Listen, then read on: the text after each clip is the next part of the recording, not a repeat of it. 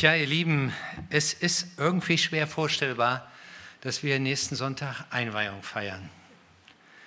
Äh, das ist ja noch nicht mal das Letzte, was hier steht. Morgen kommen noch drei Gerüste dazu. Also wir sind echt im Endspurt. So wie jetzt sah unsere Kirche noch nie aus bei einem Gottesdienst. Und ich hoffe, sie wird in den nächsten Jahrzehnten auch erstmal nicht wieder so aussehen, dass hier so ein Vier-Tonnen-Teil steht, Hebebühne und da hinten auch noch eine, äh, also ein Steiger hier und da hinten noch eine Hebebühne. Also das macht alles noch nicht den Eindruck, als ob das völlig fertig ist. Es war auch anders geplant. Ähm, aber die Dinge liefen anders als gedacht. Die letzten Wochen waren noch mal recht herausfordernd. Und man hätte natürlich sagen können, wäre es nicht besser gewesen, heute über Zachäus zu predigen, der auf einen hohen Baum stieg und den Jesus herunterholte und dann die Hebebühne für die Predigt zu benutzen. Das hätten doch alle behalten. Weißt du noch die Predigt mit der Hebebühne? Was ich gesagt hätte, wäre vielleicht nicht mehr ganz so in den Köpfen gewesen, aber diese äußeren Dinge, die bleiben ja auch hängen. Man hätte auch sagen können, wenn ich das so gewusst hätte, hätte man nicht das Thema nehmen sollen, Gemeinde als Dauerbaustelle. Also, und über 1. Korinther 3, wo Paulus sagt, ihr seid Gottes Bauwerk, da meint er, ihr seid diejenigen, an denen Gott immer baut, solch einen Text vielleicht zu nehmen. Aber wenn wir über das Thema nachdenken, das uns heute beschäftigt, dann merken wir, das hat auch mit Baustelle zu tun. Aber nicht mit Steinen und nicht mit irgendwelchen Kabelschächten oder diesen Dingen, sondern mit der Baustelle unseres Lebens mit der Baustelle unseres Glaubens. Und dazu gehört der blinde Fleck. Der blinde Fleck ist so eine Baustelle, wo Gott gerne eingreift. Nun, was ist der blinde Fleck? Es gibt diesen blinden Fleck rein medizinisch, körperlich, optisch. Das heißt, unsere beiden Augen haben einen blinden Fleck. Das ist der Punkt an der Netzhaut, wo der Sehnerv austritt und wo aus diesem Grunde keine Rezeptoren sind, die irgendetwas aufnehmen können. Und nun ist unser Gehirn aber so klasse, dass es diese Stellen ausgleicht. Das bedeutet, wenn von rechts an einem bestimmten Punkt nichts kommt, sieht das linke Auge das und das Gehirn sagt, scheint links rechts zu haben. Und nimmt dann einfach das, was vom linken Auge kommt. Du siehst nicht zwei Bilder, du siehst immer nur ein Bild. Ein Glück, ne? Äh, und ähm, umgekehrt genauso. Allerdings gibt es mal Situationen, wo man vielleicht krank ist oder wo der Doktor einem eine Augenklappe verschrieben hat, dann tritt noch was Interessantes ein. Denn eigentlich haben wir dann ein solches Loch. Und trotzdem sehen wir das nicht. Wenn du dir ein, ein Auge zuhältst, siehst du nicht ein Loch in dem Bild, was du vor dir hast. Es ist ein ganzes Bild. Wie kommt das? Nun, unser Kopf, unser Verstand sagt uns, aus den Erfahrungen, die ich bisher habe, aus dem, was im Moment alles zu sehen ist, schließe ich, dass da kein Loch ist, sondern was anderes. Nämlich das, was normalerweise da wäre. Bei der Augenklappe aber funktioniert es nicht ganz manchmal. Denn hat, haben wir zum Beispiel eine Seite vor uns mit lauter Karos zum Beispiel. Aber an der Seite, an dem Punkt, wo unser blinder Fleck ist, ist vielleicht ein Kreis. Was macht dein Kopf, dein Gehirn? Es sagt, wenn da alles Karos sind, muss da auch Karo sein. Und du siehst keinen Kreis, sondern überall Karos. Kommt dir nicht vor, als ob diese Seite äh, irgendwas Besonderes hätte. Oder wenn eine Farbe da wäre, meinetwegen die ganze Seite ist grün, nur an, der, an dem Punkt des blinden Fleckes wäre es rot, dann siehst du den roten Fleck nicht. Dein Kopf sagt ja, muss alles grün sein. Du bist sozusagen blind an dem Punkt. Und das gibt es auch im übertragenen Sinne, dass wir bestimmte Eigenschaften nicht wahrnehmen. Und da bin ich bei dem ersten, über das wir heute nachdenken wollen. Was ist das eigentlich, der blinde Fleck, also in solch einem übertragenen Sinn? Nun, wir alle haben einen solchen persönlichen blinden Fleck in diesem übertragenen Sinn. Ich will euch auch sagen, wie man das ganz schnell äh, bemerkt. Wenn einer ziemlich schief singt, wenn einer zu viel redet, wenn jemand gern übertreibt, eine nervige Angewohnheit hat oder so anstrengend ist, dass die anderen, ähm, nachdem sie ihm mehrfach begegnet sind, am liebsten schauen, wie können sie die Straßenseite oder mindestens den Gemeindegang wechseln. Ähm, und wenn er selbst sozusagen ein dickes Problem hat oder ein Problem ist, wer scheint das nicht zu wissen? Derjenige, der das Problem hat. Die anderen reden miteinander, sind völlig einer Meinung. Ey, der geht einen echt auf die Nerven. Der macht immer das. Der ist immer nur derjenige selbst der scheint das irgendwie nicht mitzubekommen. Er hat einen blinden Fleck. In der Psychologie werden die Seiten an uns als blinder Fleck bezeichnet, die wir nicht wahrnehmen können oder nicht wahrnehmen wollen. Also wenn andere ein anderes Bild von uns haben, das nicht mit dem übereinstimmt, was wir von uns selbst haben. Wir sind quasi blind für diese Eigenschaften, die wir haben. Und es besteht so ein Widerspruch. Der Systemtheoretiker Luhmann hat das mal so formuliert. Man sieht nicht, dass man Bestimmtes nicht sieht und sieht nicht einmal, dass man es nicht sieht. Also merkt es nicht einmal. Das sind die Dinge, wo wir sagen, auf dem Auge ist, ein, ist der andere blind. Das merkt er irgendwie nicht, das realisiert er nicht. Das ähm, sind die Dinge, die sich eben so im Miteinander auswirken, wo wir dann sagen, oh, da hinten kommt er, da hinten kommt sie, ähm, wo ist die nächste Fluchttür hier? Wenn du mit jemand einen schwierigen Gesprächspartner hast und du begegnest ihm immer wieder, ich würde sagen, dann setzt so eine, mindestens so ein Gedanke ein, ähm, ob ich das jetzt will. Ähm, ich habe sogar den Eindruck, dass es in der Gemeinde so ist, dass wir manchmal mehr unter solchen blinden Flecken leiden, als unter mangelndem Gebet und mangelnder Bibellese. Diese Dinge, die wirken sich ziemlich in unserem Miteinander aus. Und da leiden wir selbst und da leiden andere unter uns. Und Jesus kommt darauf, in einem Zusammenhang zu sprechen. Er sagt, wie kommt es, dass du den Splitter im Auge deines Bruders nicht sie, dein Bruders siehst, aber den Balken in deinem Auge nicht bemerkst? Wie kannst du zu deinem Bruder sagen, halt still, ich will dir den Splitter aus dem Auge ziehen und dabei sitzt ein Balken in deinem eigenen Auge? Das heißt, der blinde Fleck wird besonders zum Problem bei Fehlern. Bei den Fehlern des anderen tritt so ein Lupeneffekt ein. Die sehen wir besonders stark, die nehmen wir besonders stark wahr. Unsere eigenen Fehler die entschuldigen wir eher oder reden sie klein. Und deshalb gibt Jesus in der Bergpredigt auch seinen Jüngern eine klare Anweisung. Und er sagt, verurteilt niemand, damit auch ihr nicht verurteilt werdet. Mit dem Maß, wie ihr die anderen messt, werdet ihr selbst gemessen werden. Und deswegen sagt er den Jüngern, macht das nicht. Es beginnt zunächst mal alles damit, dass wir zugeben, jawohl, ich habe solche Flecken ohne dass ich sie vielleicht alle genau kenne. Aber dass wir bereit sind, diesen Schritt als erstes zu gehen, zu sagen, jawohl, dem, dem will ich mich stellen. Und damit sind wir schon beim zweiten, dem eigentlichen Problem dieses blinden Fleckes.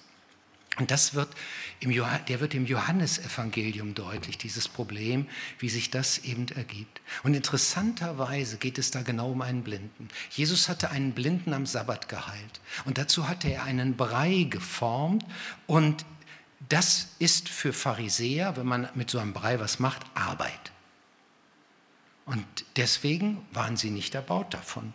Und äh, als ähm, dann der Geheilte zu den Pharisäern gebracht wird, da gab es eine Diskussion, und bringen sie ihn zu den Pharisäern, ähm, ähm, da, da sagen sie ihm gleich auf den Kopf zu, der, der das getan hat, kann unmöglich von Gott kommen. Er hält ja den Sabbat nicht. Ganz klar. Das passt nicht in ihr System und weil es nicht in das System passt, kann auch das andere nicht sein. Dann kommt es doch zu einer Auseinandersetzung, dass man doch so hin und her überlegt und sie holen, äh, sagen dann zu dem, äh, dem Gehalten, jetzt, was sagst du über ihn? Dich hat er ja von deiner Blindheit geheilt. Und der Mann antwortet, also für mich ist das ein Prophet. Das, das ist einer von Gott. Und dann, dann kommt ein sehr aufschlussreicher Satz. Da heißt es, aber die führenden Juden wollten nicht glauben, dass er überhaupt blind gewesen und nun sehend geworden war. Die führenden Juden wollten nicht glauben. Da liegt das eigentliche Problem. Dass wir nicht es wahrhaben wollen. Sie wussten, wenn wir das wahrhaben, dann, dann bedeutet das für unser System, für unseren Glauben Veränderung dann bedeutet das für unser Leben Veränderung, dass Jesus der Sohn Gottes ist. Und sie nahmen lieber in Kauf, dass es einen gewissen Widerspruch zwischen dem gab, was man offensichtlich sah, und ihrer eigenen Einordnung. Und als später einige mit Jesus von ihnen ins Gespräch kommen, da beginnt sogar ein Nachdenken und sie fragen, sind wir etwa auch blind? Sind wir etwa auch blind? Da standen sie ganz dicht davor, einen Schritt zu gehen nämlich zu fragen nach dem, was könnte bei mir eventuell nicht ganz stimmen. Aber dann, dann entschließen sich wieder anders und sagen, nee, nee, nee, nee, nee, das kann nicht sein. Das kann nicht sein, das darf nicht sein, das wollen wir nicht.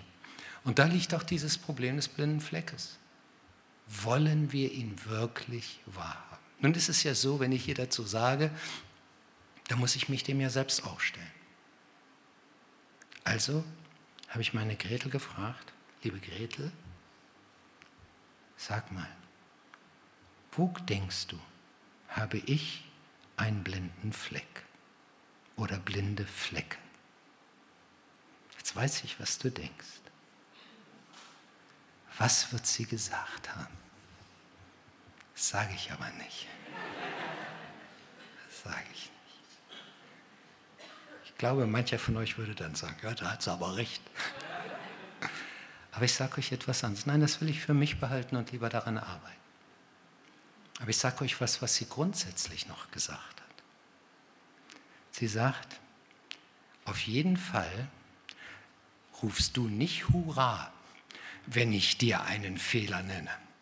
Du sagst nicht, danke, dass du mich darauf hinweist, dass hier etwas nicht gut gewesen ist, sondern äh, verteidigst dich eher. Und ich glaube, sie hat recht. Sie hat recht. Wenn man manchmal so fragt, wie ist mir das gelungen oder wie denkst du darüber, was ich so und so gemacht habe, ihr Lieben, dann wollen wir eigentlich keine Kritik hören. Wir wollen bestätigt werden. Was denkst du zu dem, was der und der gesagt hat? Es geht uns eher um eine Bestätigung. Und ich glaube, ich bin nicht der Einzige, der so gestrickt ist. Jemand hat es mal so formuliert, wenn Sie die Wahrheit nicht hören wollen, dann fragen Sie besser nicht. Wenn Sie die Wahrheit über sich selbst nicht hören wollen, dann fragen Sie besser nicht. Denn das eigentliche Problem ist das Wollen. Die führenden Juden wollten nicht glauben. Und ich möchte dich heute fragen, wie geht es dir damit? Wärest du bereit, dir einmal von einem anderen das sagen zu lassen, dich von Gott und einem anderen so in Frage stellen zu lassen? Gott zu bitten, ehrlich zu bitten, Herr, zeige mir meinen blinden Fleck. Zeig, wo ich mich überschätze wo ich anderen zum Problem werde? Wärst du bereit, zu jemand deines Vertrauens zu gehen und ihm um seine ehrliche Einschätzung über dich zu bitten? Ohne dass du jetzt gleich instinktiv reagierst. Instinktiv, das kenne ich gut, die instinktive Reaktion. Die ist zunächst mal Abwehr. Das ist äh, zunächst einmal ein Entschuldigen und also nein, der andere hat aber auch und weißt du, also äh, und ich war auch gerade nicht so gut drauf und äh, was auch immer. Nein, einfach nachzudenken, zu beten. Und dazu kommt noch etwas. Wenn der Bereich unseres blinden Fleckes nicht nur ein kleiner blinder Fleck ist, sondern wenn er starke und wichtige Lebensbereiche betrifft. Vielleicht in deinem Beruf, in deinem Glauben, in deiner Art des Umgangs mit deinem Ehepartner oder der Familie. Wenn da der Fleck groß wird, dann, dann wird es kritisch. Jeder von uns hat einen persönlichen blinden Fleck. Keiner von uns ist lupenrein in seiner Motivation und in dem, was er tut. Wir sind nicht alle ausbalanciert und gut ausgewogen. Nein, das ist, das ist nicht so. Aber es gibt Dinge, da wirkt das stärker, da ist das massiver. Und umso stärker wirkt sich das eben aus, äh, wenn wir dann im Miteinander sind. Aber umso stärker würde es sich auch auswirken, wenn wir bereit wären, hier Gott an uns arbeiten zu lassen, Gott Recht zu geben, uns unter seine Korrektur zu stellen. Nun wird wahrscheinlich hier fast jeder sagen, also wenn Gott mir das sagt, dann, dann nehme ich das auch an. Das Problem ist nur, dass das Gott nicht mit einer Stimme von oben aus dem Himmel plötzlich sagt äh, und du natürlich merkst, jetzt redet Gott, sondern der sagt das vielleicht durch einen in deiner Familie und sagt, weißt du was, Papa, du gehst so echt auf die Nerven. Oder jemand anders sagt, ich habe dir das schon so oft gesagt und du machst es immer wieder. Du hast natürlich ein Rechtfertigungssystem. Und es ist auch nicht so, dass alles, was andere sagen, dann die reine Wahrheit wird. Aber könnte es sein, dass da etwas drinsteckt, was nicht der andere sagt, sondern was Gott dir und mir sagen will?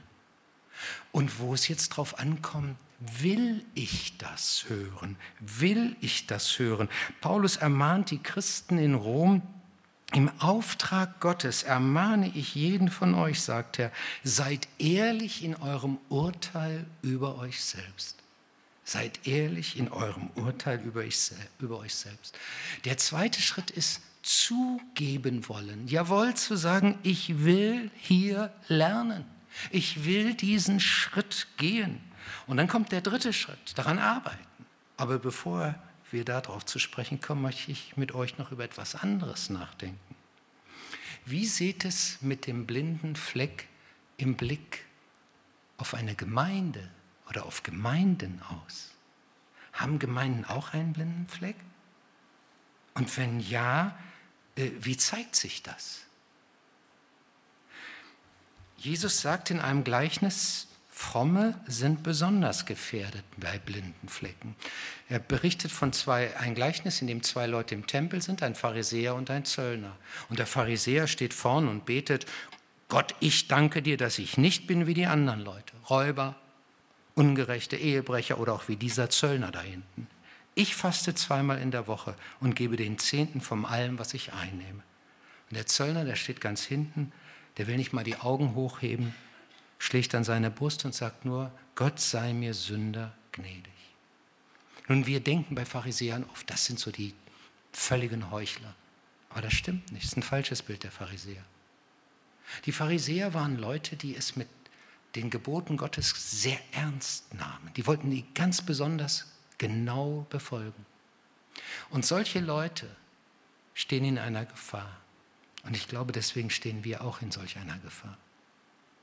Dass wir nämlich bestimmte Dinge wiederum ausblenden, wo es nicht so offensichtlich ist, wo es nicht gleich zutage tritt,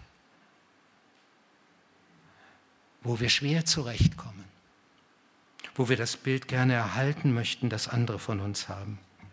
Und da liegen solche blinden Flecke. Und wenn Jesus über diese Pharisäer spricht, dann meint er nicht einen, bestimmten. Nein, er meint eine Gruppe.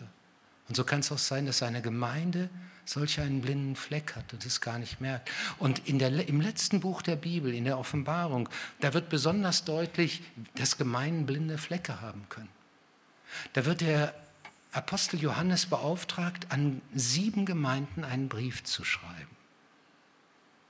Und in diesen Briefen geht es fast immer nach dem gleichen Muster. Es wird etwas gesagt, was die Gemeinde gut macht. Und dann wird aber auch hingewiesen, aber an dem Punkt habt ihr einen blinden Fleck. In die Gemeinde in Ephesus wird zum Beispiel geschrieben, ich weiß, wie du lebst und was du tust. Ich, Ich erkenne deinen unermüdlichen Einsatz und deine Ausdauer. Ich weiß auch, dass du niemand in deiner Mitte duldest, der Böses tut. Und dass du die geprüft und als Lügner entlarvt hast, die behaupten, Apostel zu sein und es gar nicht sind. Ja, du hast Ausdauer bewiesen und hast um meines Namens willen viel ausgehalten, ohne dich entmutigen zu lassen. Doch, doch einen Vorwurf muss ich dir machen. Du liebst mich nicht mehr so wie am Anfang. Die waren schwer aktiv. Es war eigentlich eine gute Gemeinde, würden wir sagen. Aber wenn die erste Liebe verloren geht, dann wird der Glaube immer mehr zu einer äußeren Form, zu einem bestimmten Verhalten. Und hier liegt der blinde Fleck von Ephesus, von der Gemeinde in Ephesus. Den anderen Gemeinden wird anders gesagt. Den einen wird gesagt, ihr beachtet bestimmte Gebote Gottes nicht mehr. Ihr nehmt sie nicht mehr so wichtig und lasst unter euch bestimmtes zu, was eigentlich nicht mehr mit der Bibel übereinstimmt. Den anderen wird wieder gesagt, ihr lasst Lehren zu, die gar nicht auf der Bibel fußen. Bei den anderen wird gesagt, bei euch ist es so, dass der Glaube und das Tun nicht mehr übereinstimmt. Es kommt nicht zu Taten der Liebe und der Barmherzigkeit. Und so hat jede Gemeinde, die er da anschreibt, einen blinden Fleck. Und ich habe mich gefragt, was würde Johannes uns heute schreiben in der, als Matthäusgemeinde? Was würde er sagen zu uns hier? Und das Interessante ist, er redet dann, letztlich betrifft es die ganze Gemeinde, aber er spricht Leute besonders dabei an. Den Ältesten in der Gemeinde zu Ephesus. Und dann wird deutlich, wir haben eine besondere Verantwortung vor Gott. Und da stehen wir auch vor Gott. Das heißt nicht, dass wir nicht empfänglich sind für das, was andere denken.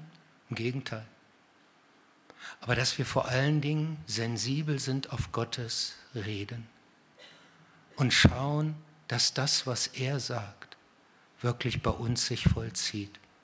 Und dann dran arbeiten. Und da bin ich beim letzten, diesem Schritt des Arbeitens. Wie das geschehen kann, sagt Jesus. Er sagt, wenn ihr in meinem Wort bleibt, seid ihr wirklich meine Jünger. Ihr werdet die Wahrheit erkennen und die Wahrheit wird euch frei machen. Der erste Schritt ist, dass wir sagen, jawohl, ich möchte die Wahrheit erkennen. Das ist nicht leicht, weil er sich scheinbar gegen uns richtet. Nicht? Ich weiß nicht, wie es dir geht, aber wenn jemand kritisch ist oder irgendwas ihm da vorhält, dann empfindet man das schnell als gegen sich gerichtet. Schwer, das rein sachlich zu sehen. Und gerade wenn es dann noch sehr persönlich wird. Und Jesus sagt hier, jawohl, die Wahrheit, die ist solch ein Punkt, den ihr braucht. Aber was ist das Ziel? Und deswegen muss das ganz stark betont werden. Die Wahrheit wird euch frei machen. Das ist das Ziel. Das ist das Ziel. Christus möchte uns frei machen. Und deswegen mutet er uns so etwas zu.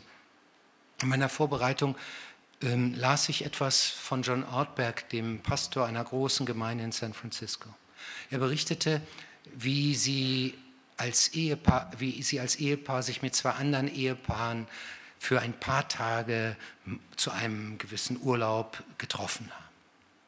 Und äh, die kannten sich schon seit 30 Jahren, waren dicke miteinander, also gut befreundet. Und darum hat dann Ortberg gesagt, ich schlag mal was vor. Wir haben uns jetzt länger nicht gesehen und äh, es wäre doch gut, wenn wir jetzt, wenn wir miteinander reden, weil wir so offen miteinander sind, uns nicht nur sagen, so diese rein äußeren Dinge, was wir gerade machen, sondern auch ein bisschen tiefer graben, also so sehr offen und wahrhaftig miteinander umgehen und uns wirklich auch da nicht schonen und so weiter. Aber dann entwickelte sich etwas, das hatte er nicht so vor Augen gehabt. Ähm, einer sagte, weißt du, John, Vertrautheit ist gut, gefällt uns auch. Aber manchmal oder oft musst du immer derjenige sein, der die Fragen stellt oder Leute dazu bringt, auf Fragen zu antworten, statt einfach die anderen mal reden zu lassen und das Gespräch zuzulassen. Du redest viel über das, was du machst. Du willst wohl, dass sich doch alles mehr um dich dreht. Und dann schaute sich Ortberg um und stellte eins fest, die anderen widersprachen nicht. Und ihr Schweigen deutete er richtig als Zustimmung. Sein nächster Gedanke war, ich muss mir jetzt fünf neue Freunde suchen, die anders mit mir reden und nicht mehr mir solche Dinge zumuten. Und dann dachte er weiter nach und dachte, nee, der du selbst es so schätzt, wenn authentisch und offen und wahrhaftig miteinander umgegangen wird, Du scheinst es im Blick auf dich selbst nicht so aushalten zu wollen. Und umso mehr sagte er sich, ich möchte in meinem Mensch, Leben Menschen haben, die mich genug lieben, um mir trotzdem auch schmerzhafte Wahrheiten zu sagen, Schmerz, schmerzhafte Momente in unserer Beziehung mir zuzumuten. Nicht, dass der andere immer recht hat. Aber wenn es mehrere sind, dann könnte Folgendes passieren, wie bei unserem blinden Fleck mit dem Auge, dass sich durch andere Blickwinkel das zeigt, was wir sonst allein nicht sehen. Dass der blinde Fleck erhellt wird, aufgehellt wird durch das, was uns dann andere eben sagen. Und die Frage ist, wen bitten wir, wen bitten wir, uns das in Liebe zu sagen. Ich möchte dir Mut machen. Mir hat vorhin jemand gesagt, danke für die Predigt. Und ich habe ihm darauf geantwortet, weißt du, die Predigt wird erst dann interessant, wenn du jetzt anfängst. Jemand so oder vielleicht auch mehrere, wie auch immer, zu fragen, sag mal, ich möchte gerne einen Schritt weitergehen in meinem Glauben, in meinem Leben, in meinem persönlichen. Magst du mir das sagen? wo du glaubst, dass ich lernen müsste? Wir haben da, gerade wenn es entscheidende Dinge sind, ja Hilfen. Bei einem, wie ich jetzt so gesagt habe, würde ich so sagen, ist, ist ein persönlicher Freund, jemand, mit dem man sehr vertraut ist, vielleicht auch der Ehepartner. Kann auch Überraschendes zurückkommen, kann ich euch sagen. Ähm, ich bin weitergegangen, ich habe sogar meine Kinder gefragt. Ähm, es wird schon spannend. Ähm, aber manchmal brauchen wir vielleicht auch jemand anders. Wir haben jetzt dieses Programm von Leben finden. Wir nennen es Check-up. Wenn ich es auf die Predigt beziehen würde, würde ich so sagen, entdecke den blinden Fleck. Mach ein Check-up. Oder vielleicht, wenn es um Dinge auch meiner beruflichen Tätigkeit geht, dann brauche ich vielleicht jemanden, der wie ein Mentor oder wie ein Coach mich mal einfach begleitet. Und es kann eine Hilfe sein. Wir haben jetzt dieses K5-Programm, was wir, äh, wo wir schon übrigens sich über 30 Leute angemeldet haben von euch. Da bin ich so dankbar. Wo wir sagen, wir möchten einen Schritt gehen, wir möchten lernen. Und es wird auch um solche Dinge gehen. Wo können wir als Persönlichkeit äh, solche Schwachpunkte entdecken und an ihnen arbeiten? Das heißt nicht, dass alles perfekt danach läuft, aber das wären solche Schritte. Ich mache euch Mut, auch wenn ihr jetzt noch aufsteigen wollt auf das Programm. Bis zum 1. Äh, Februar könnt ihr euch anmelden draußen am Infotresen, erfahrt ihr mehr. Aber es braucht Geduld. Paulus sagt, urteilt nicht vorzeitig, bevor Christus kommt, der das Verborgene ans Licht bringen und die geheimsten Gedanken enthüllen wird. Es dauert Zeit. Das geht nicht schnell. Manches kommt gar nicht an den Tisch, auf den Tisch. Manches ist eben so, dass wir sagen, jawohl, irgendwo haben wir ein Problem, aber ich kriege es auch nicht richtig in den Griff, aber ich muss lernen, damit besser umzugehen. Ich möchte dir Mut machen zu solch einem Dreischritt. Das zunächst einmal zugeben, jawohl, ich habe da Probleme. Dann es zu wollen und zu sagen, ich gehe einen Schritt und dann daran zu arbeiten. Das Tiefe, was uns dabei begleitet, ist die Angst. Was passiert, wenn meine Fehler aufgedeckt werden? Haben wir nämlich Angst vor. Möchten nicht, dass der andere das so nennt. und dass wir es ein anderer so sagt. Und diese Angst möchte ich dir gerne nehmen, weil Christus bietet uns das an, dass er sagt, die Wahrheit wird euch frei machen. Es ist kein Zufall, dass Albert Frey ein Lied geschrieben hat, das er Gnade und Wahrheit nennt. Und damit will ich schließen. In diesen beiden Strophen heißt es, wir schauen der Wahrheit ins Auge, stellen uns in dein Licht. Wir halten dort aus durch Gnade, denn du verdammst uns nicht. Du kennst unsere blinden Winkel, unsere toten Winkel. Du siehst unseren blinden Fleck, berührst unsere wunden Punkte, nimmst unsere Ängste weg. Jesus, dein Licht scheint voll Gnade und Wahrheit. Jesus, dein Licht scheint in unsere Dunkelheit. Jesus, durchdring uns mit Gnade und Wahrheit. Jesus, komm und bring uns ans Licht. Wir wollen zusammen beten. Herr Jesus Christus, wir danken dir, dass wir bei dir dem begegnen dürfen, der uns durch und durch kennt, der uns nicht verdammt deswegen, aber der uns zumutet, dass wir die Wahrheit hören, auch über uns selbst und der uns helfen will. Denn du sagst die Wahrheit und du selbst. Sie werden uns frei machen. Du wirst uns frei machen. Ich bitte dich jetzt für uns alle, dass wir bereit sind, ehrlich zu werden an diesem Punkt. Aber ich möchte dich besonders für den bitten, der merkt, hier ist in seinem Leben solch ein großer blinder Fleck. Ich bitte dich, dass er den Mut hat, herauszutreten, sich dem zu stellen und Schritte zu gehen, Hilfen in Anspruch zu nehmen. Bitte hilf ihm und zeige ihm, dass es nicht zu seinem Schlechten ist, sondern dass er selbst dabei gewinnt, weil du der bist, der uns frei machen will. Amen.